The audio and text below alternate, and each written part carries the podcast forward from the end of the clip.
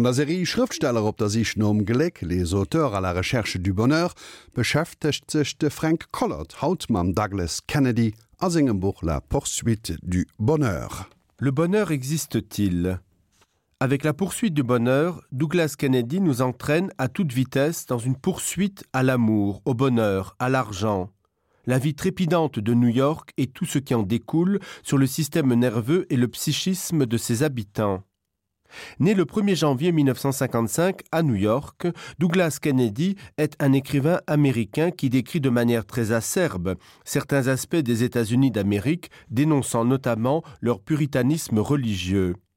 La poursuite du bonheur, paru chez Belfond en 2001 et chez Pocket en 2003, marque un changement radical. Après trois romans que l'on pourrait décrire comme des thrillers psychologiques, Douglas Kennedy opte pour une histoire d'amour tragique et augmente le nombre de ses lecteurs. Cet ouvrage est traduit en douze langues et se retrouve en course pour le prix des lectrices du magazine Elle. Dans l'Amérique de l'après-guerre, minée par ses contradictions, des années noires du macartisme à nos jours, la poursuite du bonheur nous plonge au cœur d'une magnifique histoire d'amour. Manhattan, Thanksgiving, 1945. Artistes, écrivains, musiciens, tout Greenwich Village se presse à la fête organisée par Eric Smith, dandy et dramaturge engagé, Ce soir-là, sa sœur Sarah, fraîchement débarquée de New York, croise le regard de Jack Malone, journaliste de l'armée américaine. Amour d'une nuit, passion d'une vie, l'histoire de Sarah et Jack va bouleverser plusieurs générations. Un demi-siècle plus tard, à l'enterrement de sa mère, Kate Malone remarque une vieille dame qui ne la quitte pas des yeux. Coup de téléphone, lettres incessantes. Commence alors un harcèlement de tous les instants jusqu'au jour où Kate reçoit un album de photos. La jeune femme prend peur. Qui est cette inconnue? Que lui veut-elle? Douglas Kennedy nous l'ouvre ici un roman ambitieux où, à travers d'inoubliables portraits de femmes, résonnent les thèmes qui lui sont chers. La quête inlassable du bonheur, la responsabilité individuelle, la trahison.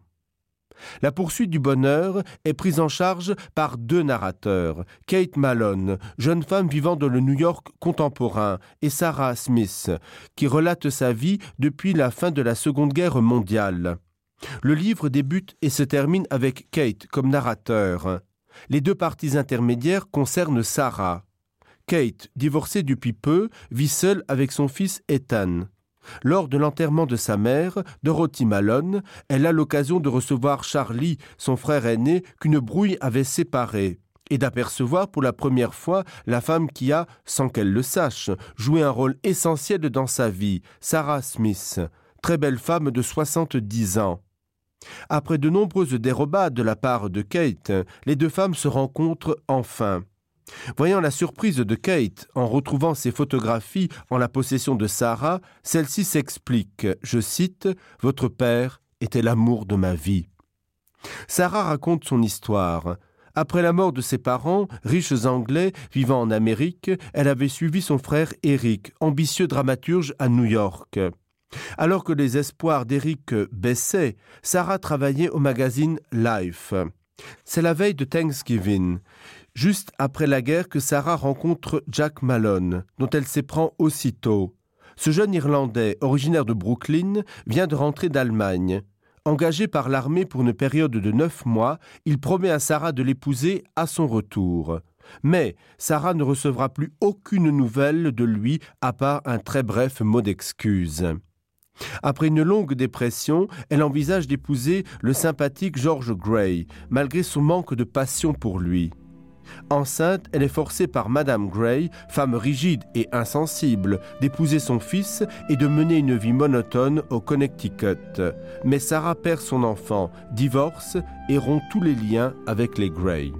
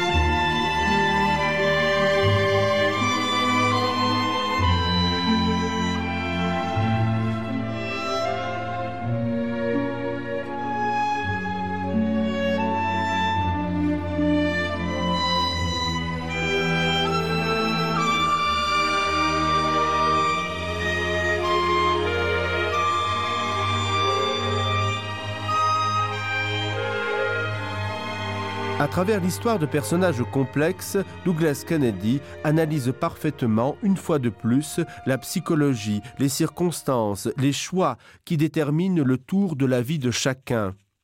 Dans un livre très poignant, écrit d'une plume incisive, bannissant toute mièvrerie, explorant sans complaisance les sentiments de chacun, Douglas Kennedy signe un roman qui ne pourra laisser personne indifférent.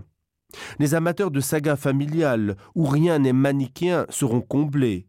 C'est un livre qui fait réfléchir, qui force le lecteur à se poser des questions dérangeantes. On peut blâmer tel ou tel personnage, mais qu'aurions-nous fait à leur place? Le parallèle entre la situation de Kate et celle de Jack est intéressant. Jack s'est enferré dans un mariage malheureux par devoir et lâcheté, alors que Kate et Matt ont préféré divorcer, malgré leur enfant. Ici, tout est une question d'époque et de personnalité. À l'époque de Jack, et quand on était comme lui, catholique et croyant, on fait son devoir. À l'époque de Kate, les mœurs sont un peu moins évoluées, on ne se sacrifie pas par devoir. Qui en sera le plus heureux? Au final, nous pouvons penser que c'est Kate.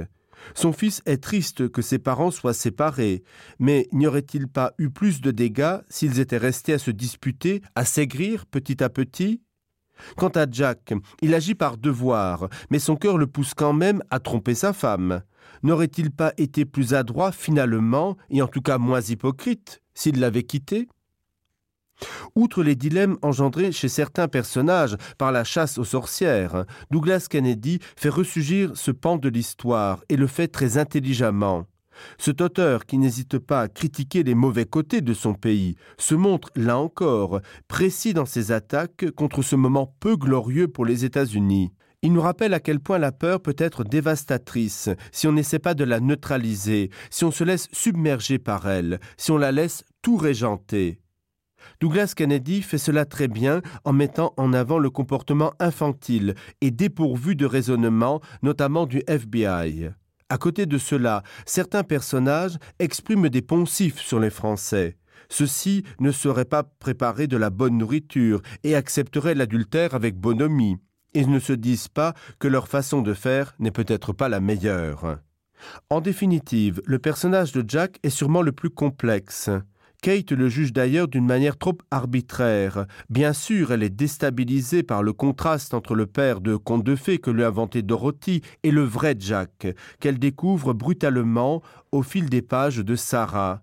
C'est Meg qui analyse le mieux Jack. Il a été faible et lâche, mais il a tenté de faire de son mieux.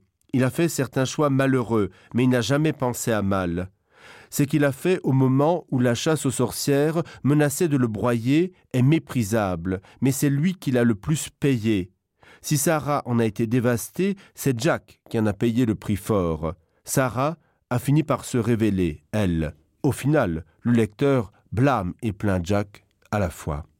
Dat war de Frank Collert man eng weiteren Deel aus der Serie Schriftsteller op der Sichten omgelegt les Auteur aller Recherche du Bonheur. Nächste Samstech gehtt ëm um dem François Lelor sein Le Voyage d'Hector ou la Recherche du Bonheur e Buch aus dem Joar 2002.